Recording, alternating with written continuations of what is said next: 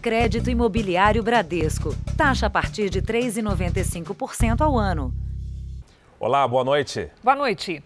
Os efeitos econômicos da segunda onda da pandemia puderam ser melhor percebidos hoje, quando foram divulgados os números oficiais do desemprego no Brasil. São 14 milhões e 400 mil pessoas sem ocupação, o maior índice desde o início da série histórica. E dentro dessa estatística, que já é ruim, chama a atenção o grupo dos desalentados, pessoas que até já desistiram de procurar um trabalho tudo conforme o que não estava combinado nem previsto. Eu estava em casa trabalhando um home office e recebi uma mensagem que eu estava sendo dispensada da empresa devido à produção que não estava tendo ah, da minha parte. O desemprego, depois de tantos anos na área, bem no meio da pandemia, não foi só um susto, mas motivo de preocupação com o orçamento doméstico. Chegamos a atrasar algumas, algumas contas, né? assim, contas de água, de luz, cartões. Desde que perdeu o emprego em junho do ano passado, a Viviane não faz parte só do grupo de desempregados, mas também de desalentados. Ou seja, aquelas pessoas que já desistiram de procurar outro emprego formal. E por isso, para manter as contas em dia, ela teve que se reinventar e mudar completamente de área. Não tem sido fácil, mas tem dado certo. As vendas começaram no prédio mesmo. Eu comecei com 10 feijoadas. Saí de lá saindo com 40 marmitas por dia. Assim como aconteceu com Viviane, esse crescimento de quem desistiu de procurar emprego com carteira assinada pode ir ainda mais longe esse ano. Aqueles que trabalham informalmente, é, grande parte eles dependem do contato pessoal, não é? Por exemplo, o caso da faxineira.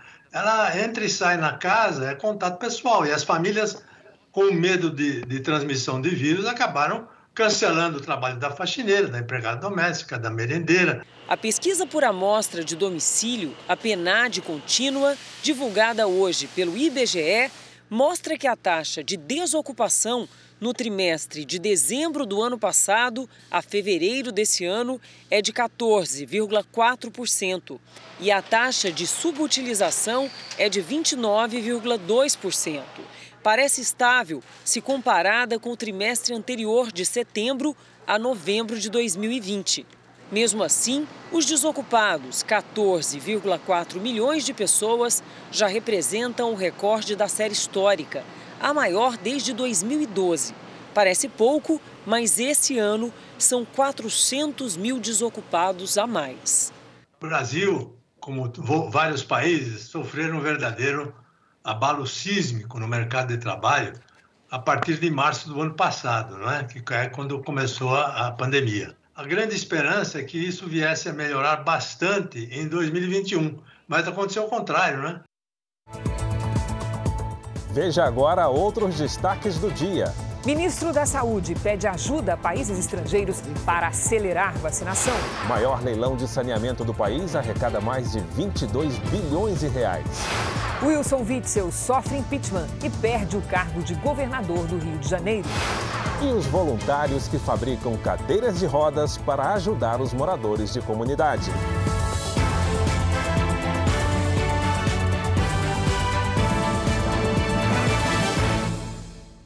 Oferecimento crédito imobiliário Bradesco. Taxa a partir de 3,95% ao ano.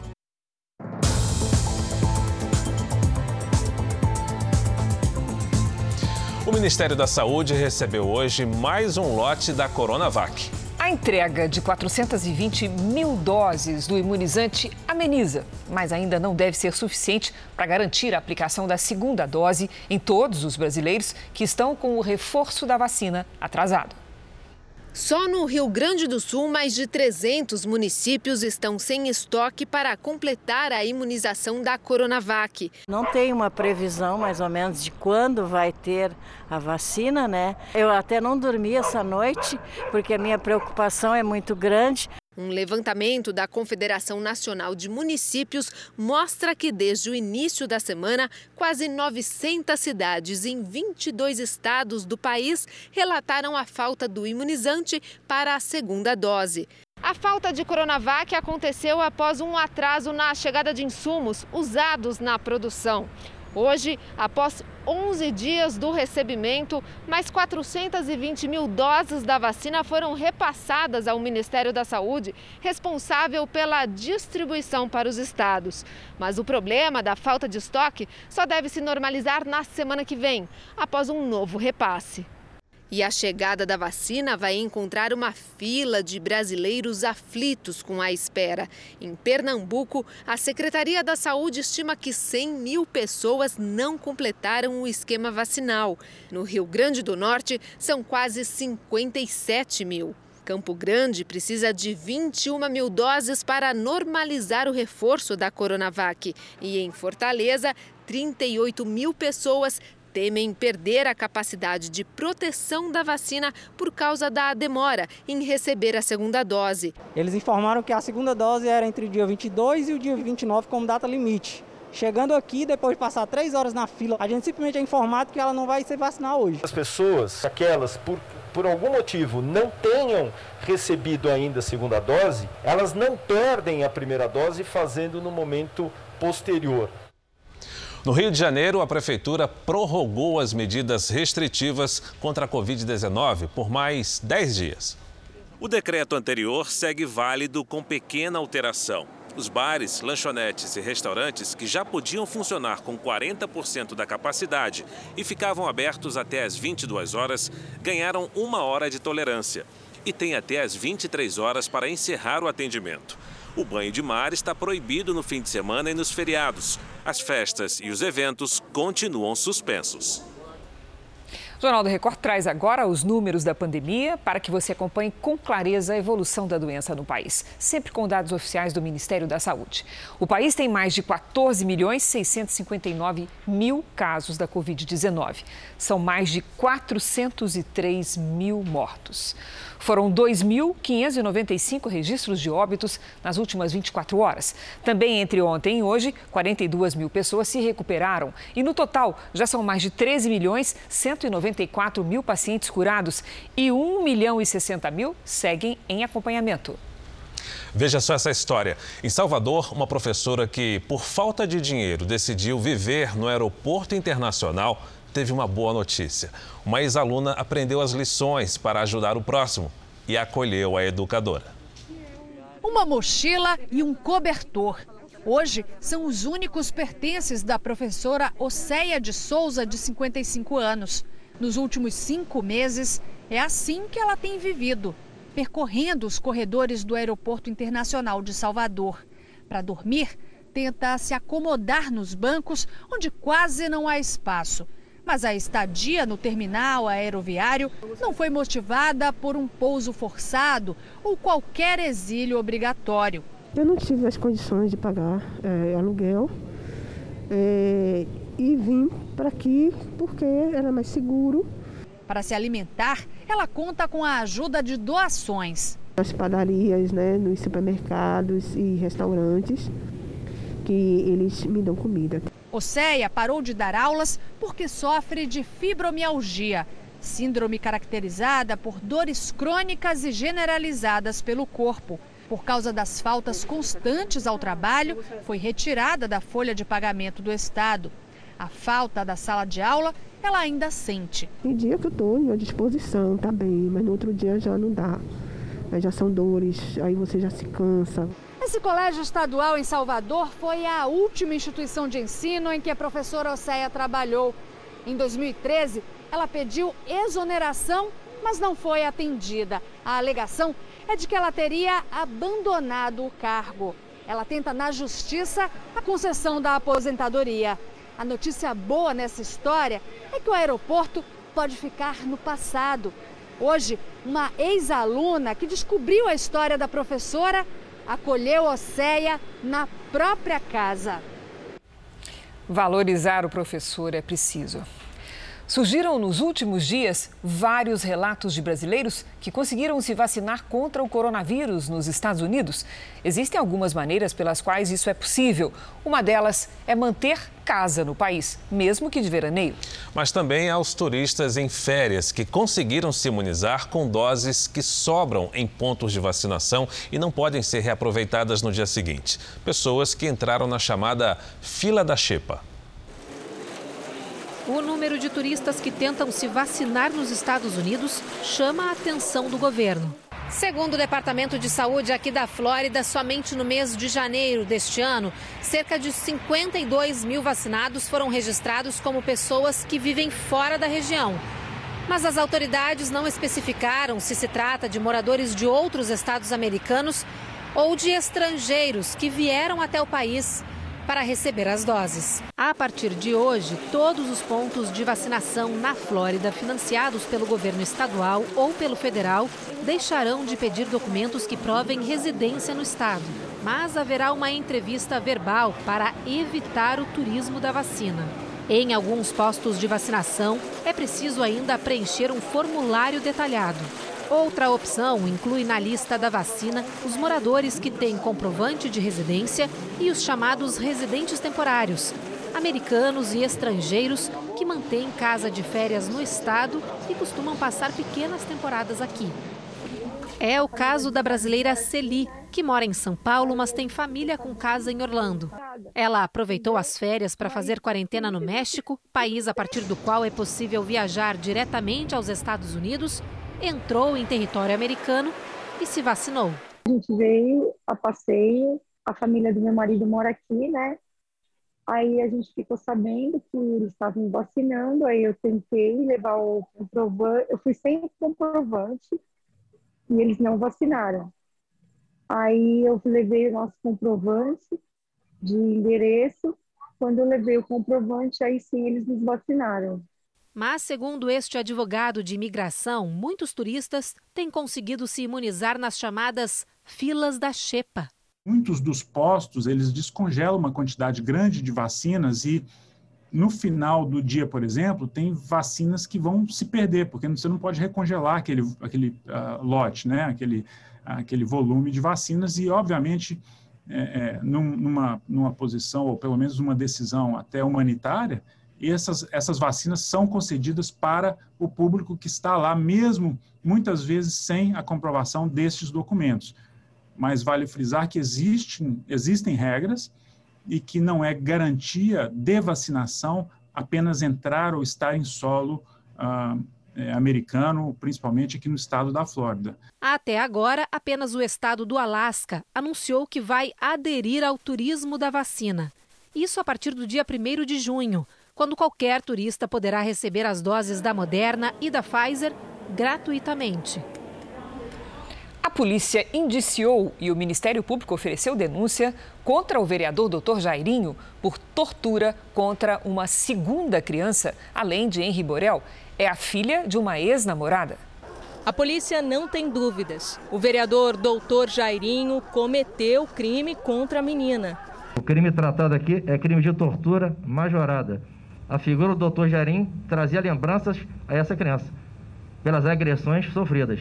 A ex-namorada do vereador decidiu contar à polícia sua versão do que a filha teria sofrido nas mãos do parlamentar. Semanas atrás, ela deu entrevista também ao jornalista Roberto Cabrini, sem se identificar, para o programa Domingo Espetacular. Um dia ele levou ela para dentro de um lugar que ela não sabe dizer onde era, mas que tinha uma cama e uma piscina. E que ele afundava ela embaixo d'água até ela perder a respiração e subia de novo ela. As evidências do inquérito confirmaram o grau de violência contra a criança. Torções no braço, afogamento em piscina, é, chutes, pisões, enfim, toda sorte de agressões. Este é apenas um dos casos que surgiram depois da morte do menino Henri Borel. Com o padrasto do garoto como um dos principais suspeitos, ex-mulheres foram até a polícia para levar novos relatos. Diante das histórias narradas por elas, esta delegacia especializada em crimes contra crianças e adolescentes decidiu abrir dois inquéritos. O segundo foi motivado pelo depoimento desta mulher, outra ex-namorada do vereador. O filho dela também teria sofrido agressões. Ele botou papel na boca dele, botou um pano e ficou em pé no sofá e subiu na barriga dele. Jairinho e a mãe do menino, Monique Medeiros, devem ser indiciados por homicídio duplamente qualificado, por tortura e sem chance de defesa à vítima. Eles seguem presos temporariamente. Ele serve para corroborar, para ratificar o perfil violento do doutor Jairinho no que tange a violência é, contra menores, contra crianças, principalmente, é, filhas de pessoas com as quais ele tem relacionamento amoroso. A defesa de doutor Jairinho ainda não se manifestou. Veja a seguir. Em leilão histórico, Companhia Estadual de Águas e Esgotos do Rio de Janeiro é concedida à iniciativa privada. E veja também: moradores de uma comunidade entregam cadeiras de rodas em ação solidária.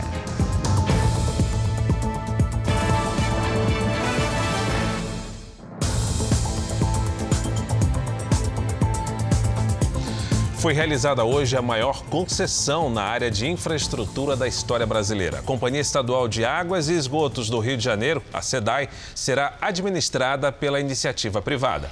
O valor arrecadado ultrapassou os 22 bilhões de reais. O presidente Jair Bolsonaro chegou à Bolsa de Valores de São Paulo no começo da tarde.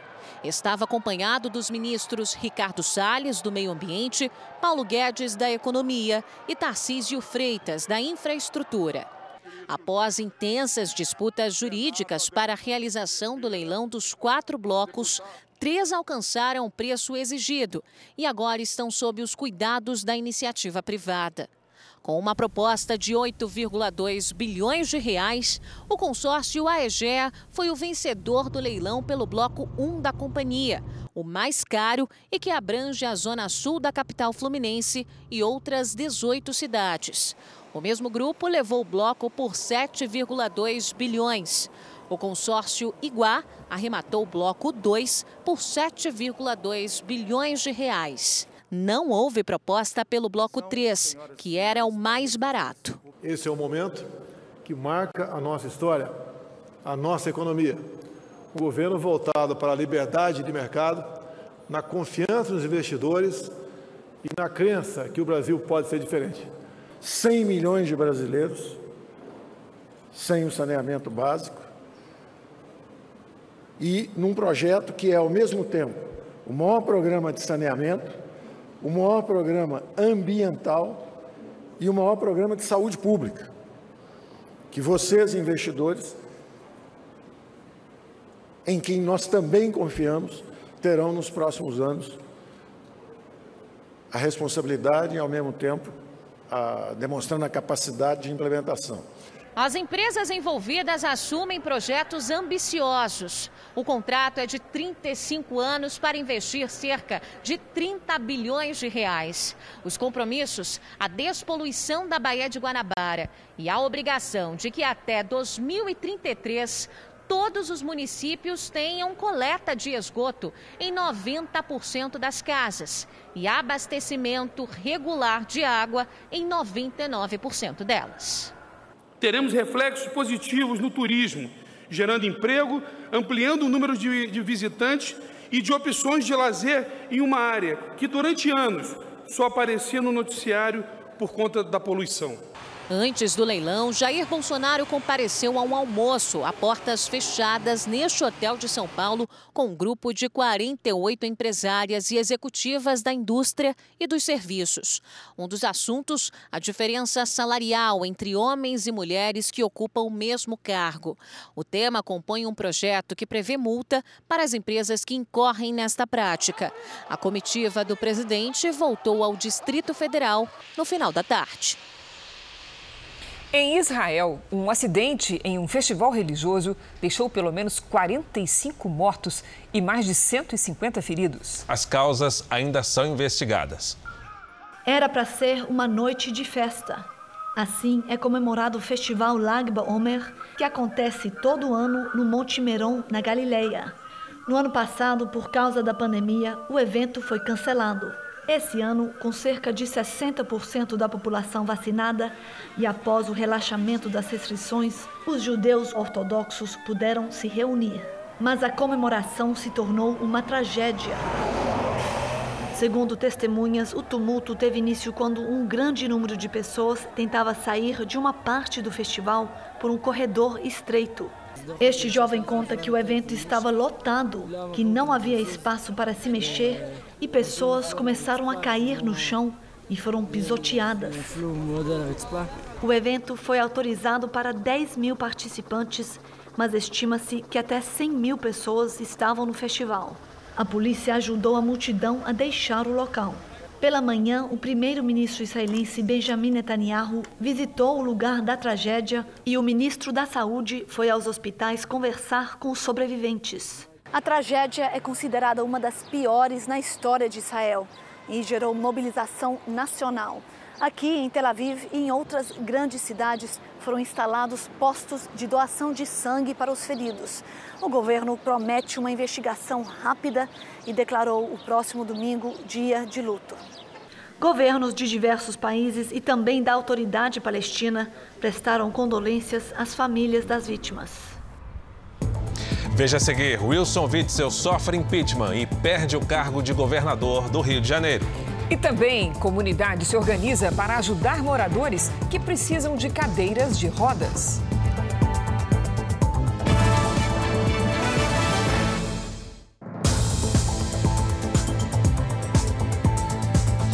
Um idoso diz ter perdido mais de 20 mil reais e alega que foi internado em um asilo sem motivo. A responsável por tudo seria a própria mulher com quem ele estava casado havia pouco tempo. Para a família, ele foi vítima de um golpe do amor.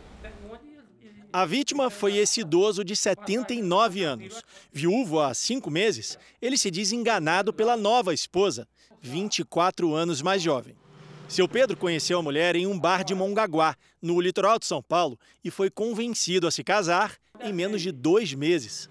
Vamos para hotel fazenda lá, a dela lá de 70 a 80 reais por dia, quando ele estava morto. Eu digo, tá bom. Quando eu fui fazer minha ficha, quando eu saí, não, você tá, aqui é a clínica. Eu digo, o quê? É, aqui é a clínica, você não sai mais não. Eu digo, aí eu, digo, eu fiquei doido lá dentro, é, é, aí me trancaram num quarto lá. Edilene Ferreira é suspeita de ter enganado o idoso com um golpe conhecido como Dom Juan, em que o criminoso seduz a vítima para ter acesso ao dinheiro dela. O caso passou a ser investigado pela polícia. Em depoimento, seu Pedro disse que a filha chegou a registrar um boletim de ocorrência pelo desaparecimento do pai, sem saber que ele havia sido internado pela nova esposa. Falei, não acredito meu pai está internado. Ela tá, ele tá louco. Falei, meu pai louco. O asilo para onde seu Pedro foi levado por Edilene fica em Juquitiba, a 138 quilômetros de Mongaguá. O idoso deu entrada em 30 de dezembro de 2020, como mostra o contrato de internação assinado pela mulher. Para interná-lo, ela alegou que ele seria alcoólatra, o que, segundo a família, não é verdade. Os filhos só descobriram onde o pai estava ao conseguirem o telefone da clínica. Na gravação, a filha Célia fala com o pai por telefone. O senhor que quis se internar? Não, eu não. A mulher que está aqui, eu não sabia, não, não sei onde estava. Então, porque eu já procurei pai tudo quanto é lugar, em delegacia, tudo não consegui achar pai de jeito nenhum. Não, não saia daí, pelo amor de Deus, que eu tô indo para aí, tá bom? Segundo os filhos, a saga para tentar encontrar o pai levou quase dois meses. Nesse período, eles descobriram que o idoso havia casado com uma desconhecida, estava internado nessa clínica contra a própria vontade e mais de 20 mil reais já haviam desaparecido da conta. Mas a história não parou por aí. Terreno que ela conseguiu, tentou vender, uma perua ela vendeu, recebeu o, a pensão da minha mãe, que é do meu pai, né? Pegou esses 12 mil e, e, e ainda fez empréstimo no banco. A certidão de casamento mostra que eles só se casaram em fevereiro de 2021, dois meses depois de seu Pedro ser internado pela mulher. Mas como ela conseguiu internar o idoso antes mesmo de se casar com ele? Uma semana antes da internação, a mulher convenceu seu Pedro a assinar uma procuração. Apaixonado, ele deu a Edilene amplos poderes para comprar, vender ou transferir os bens, além de assumir compromissos e até celebrar contratos em nome dele. Os extratos do banco mostram que Edilene fez diversos saques sem que o idoso desconfiasse, inclusive no período em que estava internado. Fomos até a casa de repouso. A funcionária diz que nunca desconfiou de nada e só liberou a saída do idoso na presença dos filhos ao descobrir que a esposa tinha uma longa ficha criminal. Na verdade, eu nem, nem desconfiei de nada, né? Só fui é, ver a, a posse desses documentos depois, quando a gente soube do, dos relatos do policial, que ela era estelionatária e tudo, aí que eu fui olhar a documentação que ela tinha enviado para a gente. De acordo com o Ministério da Mulher, da Família e dos Direitos Humanos, o índice de crimes contra idosos aumentou em 3% durante a pandemia. Foram quase 20 mil no primeiro trimestre desse ano. Dados da Febraban mostram que 70% dos golpes financeiros aplicados em idosos têm participação de alguém da família. Essas penas de teronato, elas dobram quando se trata de pessoas idosas. Durante a entrevista com seu Pedro, a mulher ligou e pediu mais dinheiro. Eu vou levar 300 reais, o que eu tenho? 300 reais, tá para passar a noite no hotel e almoçar. Tá bom? Ligamos para a Edilene, mas ela desligou sem dar entrevista. Quem quiser falar comigo tem que ser frente a frente na presença do meu advogado. Na verdade, é um período em que os, os idosos ficam uh, muito em casa, logicamente para se proteger do, do coronavírus, e isso causa uma solidão, causa tristeza e as pessoas ficam mais vulneráveis nessa fase. Essa denúncia que você acabou de ver na reportagem foi enviada por um telespectador pelo WhatsApp do Jornal da Record. Você também pode participar enviando sugestões ou denúncias pelo nosso número. Um ataque cibernético paralisou todo o sistema informatizado do Tribunal de Justiça do Rio Grande do Sul. Os criminosos chegaram a pedir resgate em moedas virtuais para não vazar dados sigilosos.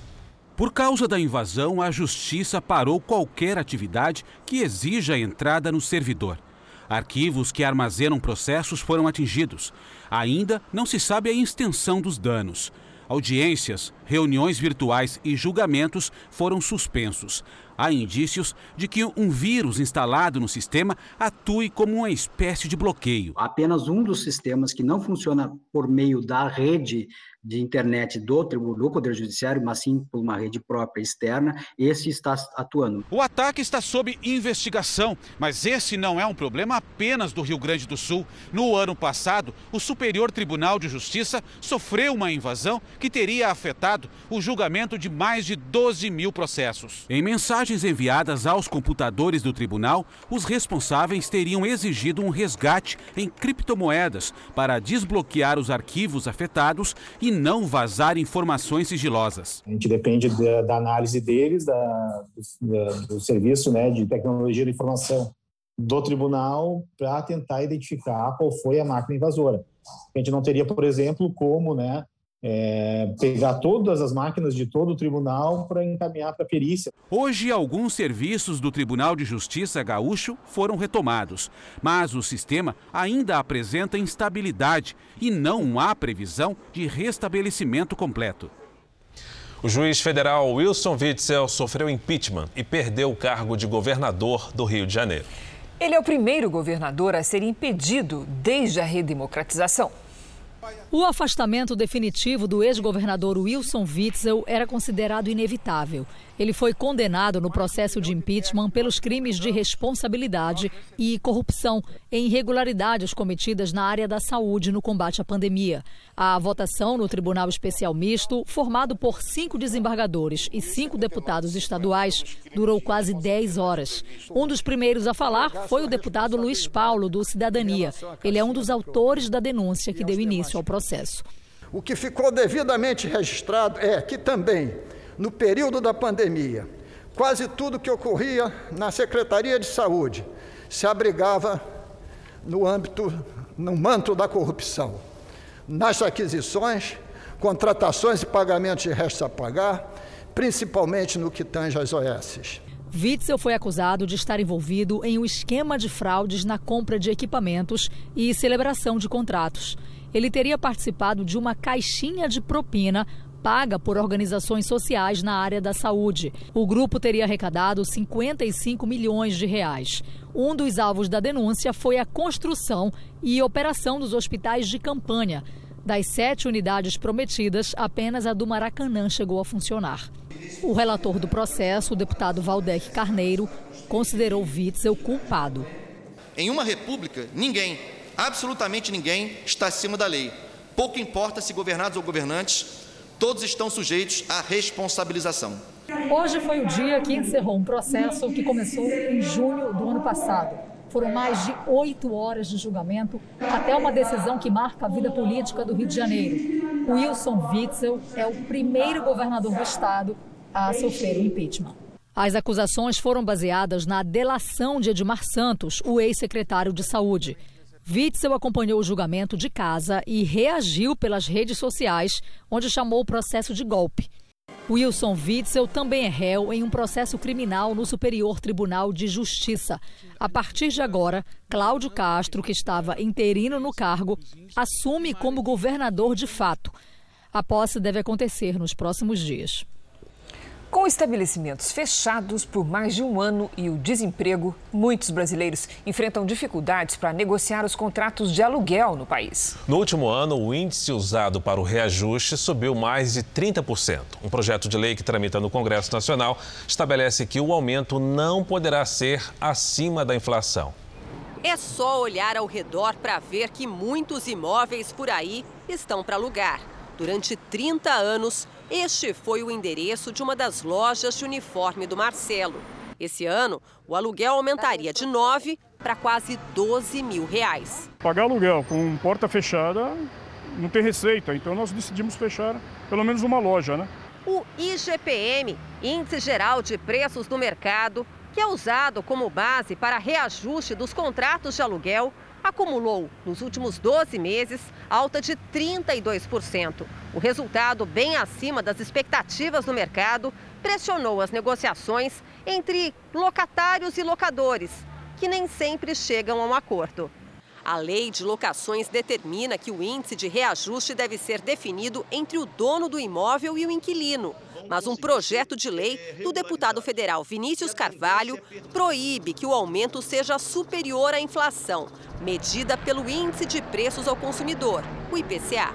Esse projeto, ele não estipula o índice do IPCA para ser o índice oficial de reajuste de aluguéis. Quando houver reajuste, essa pessoa, este contrato poderá ser é, estipulado em qualquer índice, desde que não ultrapasse o índice oficial de infração, que hoje é o IPCA, ou, caso ele deixe de existir, outro que possa substituí-lo. O sindicato, que representa 30 mil lojistas em São Paulo, é uma das 12 associações comerciais a favor do projeto. Tem que ser um, uma coisa mais justa, né? A gente não vem faturando 20% do que faturava e mais um aumento de 30% no aluguel. Maria Aparecida tem seis imóveis. Este é o único que não está alugado. Todos os reajustes negociados com os inquilinos foram de acordo com a inflação. Entre perder um inquilino bom, que a gente sabe que paga, que cumpre com todas as obrigações, e ter que migrar para um outro por conta do valor do aumento, é melhor manter aquele. E a gente negocia, fica bom para os dois. O ministro da Saúde fez hoje um apelo a dirigentes de todo o mundo que tenham doses excedentes de vacina. Marcelo Queiroga espera que outros países liberem os imunizantes para acelerar a campanha de vacinação aqui no Brasil. O pedido foi feito durante a participação do ministro na cúpula da Organização Mundial da Saúde. Reiteramos nosso apelo àqueles que possuem doses extras de vacina para que possam compartilhá-las com o Brasil o quanto antes possível, de modo a nos permitir lograr avançar em nossa ampla campanha de vacinação. A decisão da Anvisa de não permitir a importação da vacina Sputnik V também foi tema do encontro. Segundo o ministro, o governo federal vai seguir as orientações da agência. A Anvisa é um órgão de Estado, portanto, tem autonomia para a tomada das decisões. É, os diretores, eles são pessoas técnicas e têm a capacidade de resistir a essas pressões políticas que são normais é, dentro de um país democrático. A representante da Organização Mundial da Saúde explicou como está o processo de aprovação da vacina Sputnik pela OMS. Se tiver o dossiê completo e as inspeções terminadas, a gente espera que possa fazer a análise do processo integral do Instituto Gamaleya até durante o mês de julho. Um milhão de doses da vacina da Pfizer que chegaram ontem ao Brasil estão armazenados em um galpão do Ministério da Saúde em Guarulhos, na Grande São Paulo. As doses devem começar a ser distribuídas na semana que vem. Devem ser enviadas a partir da segunda-feira. Ela tem uma logística de distribuição mais complexa, né? E aí precisamos alinhar com CONAS, CONASEMS, para que não haja nenhum tipo de dificuldade com esses novos imunizantes. Ainda segundo o Ministério da Saúde, o governo está prestes a fechar um novo contrato com a Pfizer para a compra de mais 100 milhões de doses do imunizante. A previsão é que o Brasil, com todos esses contratos em andamento, tenha 500 milhões de doses de vacina até o fim deste ano. Da última quarta-feira até o próximo domingo, o país completa o recebimento de quase 17 milhões de doses de vários fornecedores.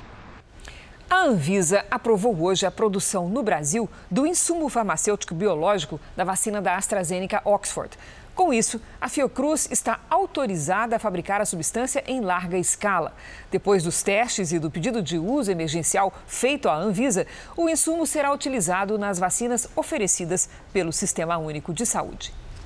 A CPI da pandemia já tem um plano de trabalho. Por enquanto, ficou decidido que não vai convocar os ministros da Defesa e da Economia. O depoimento do ex-ministro Eduardo Pazuello está marcado para quarta-feira. Mas Pazuello, que é general, é uma exceção. O entendimento do comando da CPI é que o melhor caminho será poupar as Forças Armadas na comissão. Os dirigentes da CPI querem deixar bem claro que a atuação dos militares não está sendo investigada. Não está sob análise, sob investigação o Exército Brasileiro, as instituições militares. Não está sobre a investigação. Está sob investigação aqueles que foram responsáveis por ações ou omissões que nos levaram à tragédia de ser o segundo país do planeta com maior número de mortos. Atualmente, também não está nos planos da CPI ouvir o ministro da Defesa, general Braga Neto, que comandou a Casa Civil até mês passado, nem o ministro da Economia, Paulo Guedes. A ideia é costurar um acordo com os senadores da oposição e derrubar no voto os requerimentos que pedem a convocação destes dois ministros. O plano de trabalho foi dividido em seis eixos: ações de enfrentamento à pandemia, como isolamento social, aquisição de vacinas e de testes de Covid, assistência farmacêutica, como a aquisição e distribuição de oxigênio e do chamado kit intubação estruturas que foram montadas para combater a crise, onde serão discutidas responsabilidades e competências. A crise da saúde no Amazonas, a falta de oxigênio e o emprego do dinheiro repassado ao Estado ações de prevenção e atenção à saúde indígena e o emprego de recursos federais por parte dos estados e municípios. Este plano de trabalho não será votado pela comissão. O plano é apenas um roteiro né, ele não circunscreve absolutamente nenhum limite. Ele é um plano de trabalho genérico em função de um requerimento aprovado pelo Congresso Nacional. A Justiça Federal de São Paulo decidiu que o governo federal não pode fazer campanhas publicitárias de medicamentos sem eficácia comprovada contra a Covid-19. Pela decisão, quatro influenciadores digitais que receberam 23 mil reais para divulgar o uso desses remédios devem publicar mensagens explicando que não apoiam a utilização de substâncias não validadas pela ciência. A Advocacia Geral da União informou que o governo ainda não foi intimado sobre a decisão. A Secretaria de Comunicação não se manifestou. Nós vamos ver agora como é que está o andamento da vacinação em todo o país. Somadas as aplicações da primeira e da segunda dose, mais de 1 milhão e 47 mil pessoas receberam a vacina contra o coronavírus nas últimas 24 horas. Hoje, o Brasil tem mais de 31 milhões 565 mil vacinados com a primeira dose e passa de 15 milhões 579 mil pessoas que completaram a imunização recebendo a segunda dose. Vamos aos estados. O Rio Grande do Sul, que enfrenta a falta de vacinas em algumas cidades, imunizou até o momento mais de 2 milhões 250 mil moradores, ou seja, 19,7% da população gaúcha. Em Minas Gerais, 3 milhões 304 mil moradores foram vacinados, o que significa 15,5% da população. Amanhã, feriado na capital Belo Horizonte, começa a vacinação dos trabalhadores da saúde a partir de 37 anos. E idosos com 89 anos ou mais receberão a segunda dose da vacina AstraZeneca. No Distrito Federal, 424.833 moradores receberam a primeira dose, ou seja, 13,91% da população. E lá começou hoje o cadastro de pessoas de 18 a 59 anos de idade que tenham comorbidades. No Sudeste, Rio de Janeiro já vacinou mais de 2 milhões 273 mil moradores, ou seja, 13,09% dos fluminenses. No portal r7.com, você pode acompanhar a situação de todos os estados no nosso mapa interativo. Veja agora os destaques do próximo domingo espetacular. As ligações perigosas do empresário albanês assassinado em São Paulo. O que o crime tem a ver com uma das mais poderosas máfias do mundo? Exclusivo, o momento em que Agnaldo Timóteo assina o testamento que dividiu a família. Ele explica por que deixou metade da herança para a filha que queria adotar. E mais, a última gravação em estúdio que o cantor fez poucos dias antes de morrer. Polêmica no mundo da música. Zé Neto, da dupla com Cristiano, reclama que foi maltratado pelos veteranos Cristiano e Ralph. Então é o seguinte, respeito. Por que essas duas gerações do sertanejo não se entendem? E numa entrevista exclusiva, a contagiante Fafá de Belém me contou por que voltou a morar com a filha. Ela me bota no chão e eu fico com muita raiva disso. É neste domingo espetacular. Logo depois da hora do faro. Até lá. Faltam menos de dois meses para o inverno, a estação mais seca do ano. E também a época de preocupação com as queimadas. Em 2020, o Pantanal registrou incêndios históricos.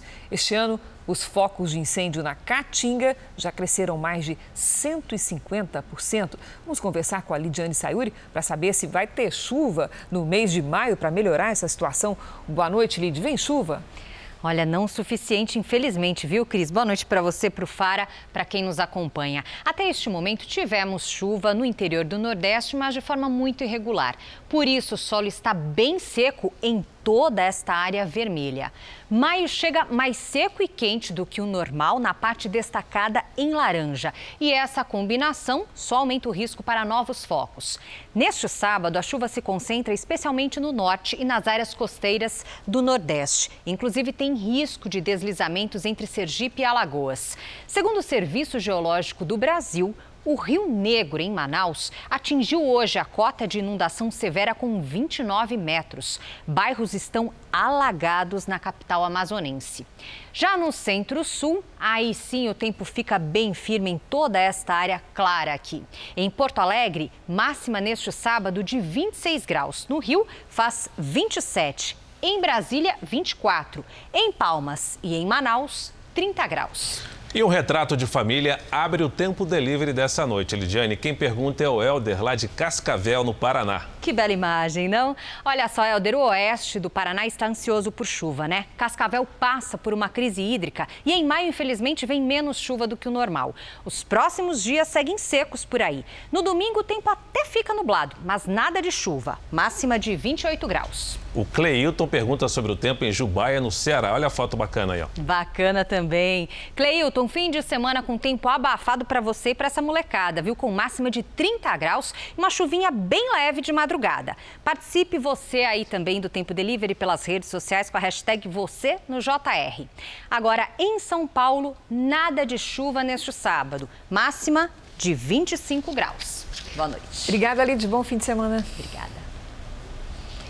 Uma investigação realizada na Argentina aponta que o atendimento médico recebido por Diego Maradona antes de morrer foi inadequado. A pedido da Justiça, uma junta médica analisou o caso. O relatório mostra que o atendimento foi deficiente e imprudente e que os sinais de riscos de morte apresentados pelo paciente foram ignorados. A análise conclui que Maradona teria mais chances de sobreviver se estivesse em um centro de saúde adequado.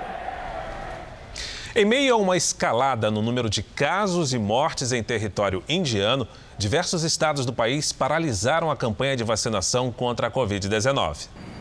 A Índia, que é o maior produtor mundial de vacinas contra o coronavírus, não tem doses suficientes para a própria população. Com a superlotação nos hospitais, o país transformou estádios em locais de isolamento para pacientes infectados.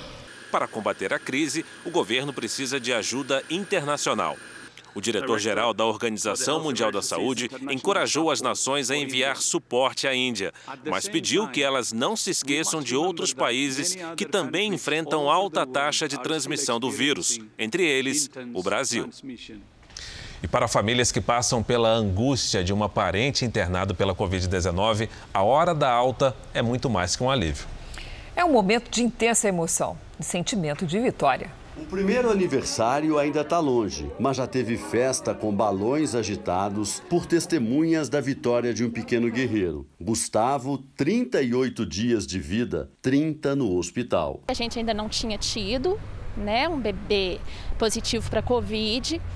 E ele ficou bastante grave, né? E nenhuma faixa etária está livre. Né? E o Gustavo é prova disso. O bebezinho valente venceu a Covid, para orgulho da equipe médica e alívio dos pais. Hoje está sendo muita alegria, então hoje é um dia de festa e vai ser só fogos e balões. Eu já fiquei muito emocionada lá dentro, já chorei. Então, assim, só tem que agradecer. Nesses dias tão difíceis, não há tempo a perder. Quando a vida fica por um fio, alguns segundos se tornam tão preciosos que podem marcar para sempre, ainda mais se for uma história de amor. Marlon, que tinha acabado de sair da intubação, só tinha força para levantar o braço. Mas o coração seguia apaixonado como sempre para celebrar 16 anos de casamento. Não, ninguém combinou nada. Eu só cheguei aqui para uma visita, né? E já estava tudo preparado. Foi realmente tudo eles quem, quem prepararam. Nesse gesto de solidariedade, quem leva a cura também se sente curado. Dá uma recompensa muito grande para a gente, sabe? ter a, a oportunidade de trazer um, um, um, alívio nesse momento é uma coisa que, que é muito reconfortante para a gente também que está no meio dessa guerra aí com a pandemia. Quando a chuva cai, nas noites mais solitárias.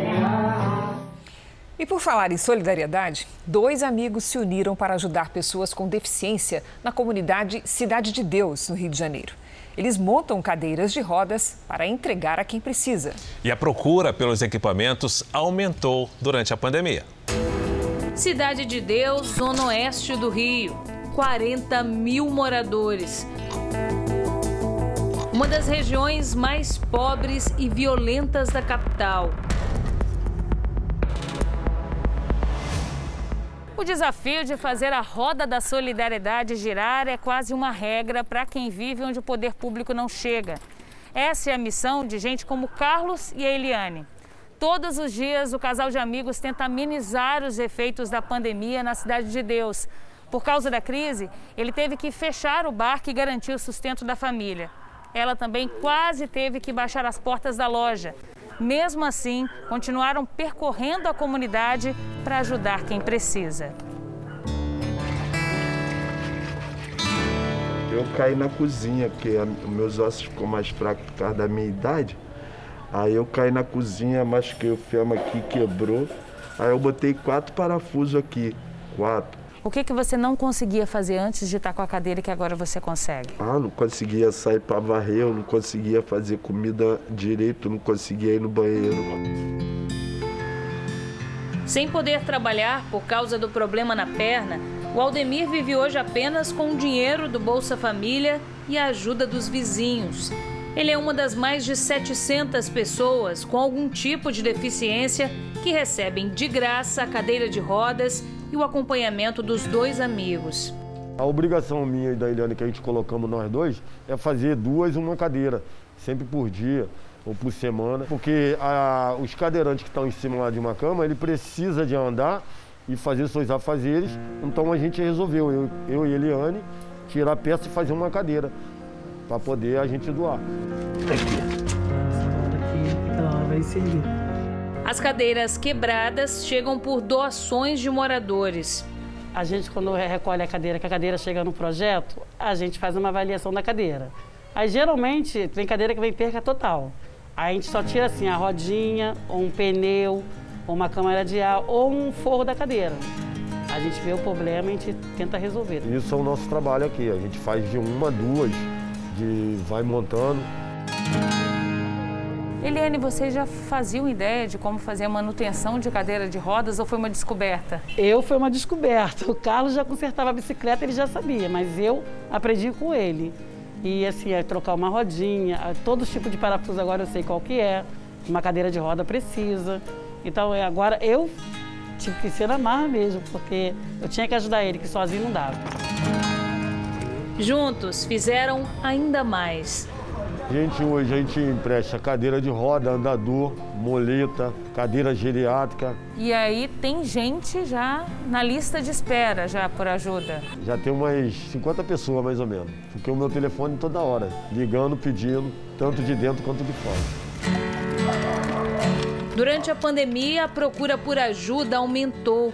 E a ideia que nasceu pequenininha na Cidade de Deus se expandiu para outras comunidades. O que eu penso para o projeto mesmo, ser criado em todas as comunidades de fisioterapia, porque os acamados e os cadeirantes, eles têm vontade de voltar a andar. E a gente está vendo que os nossos cadeirantes que tem no nosso projeto não está fazendo a fisioterapia. A gente tem um profissional, mas não tem o material para a gente fazer a nossa fisioterapia dentro da nossa comunidade, dentro da associação de morador. Apesar das dificuldades, desistir não é uma opção. É muito gratificante quando a gente consegue ajudar um cadeirante ou um acamado e ver a satisfação, aquele agradecimento, e a gente fica muito, muito satisfeito com isso. Jornal da Record termina aqui. A edição de hoje na íntegra e também a nossa versão em podcast estão no Play Plus e em todas as nossas plataformas digitais. E à meia-noite e meia tem mais Jornal da Record. Fique agora com a novela Gênesis. Boa noite e ótimo fim de semana para você. Uma excelente noite para você e um bom fim de semana.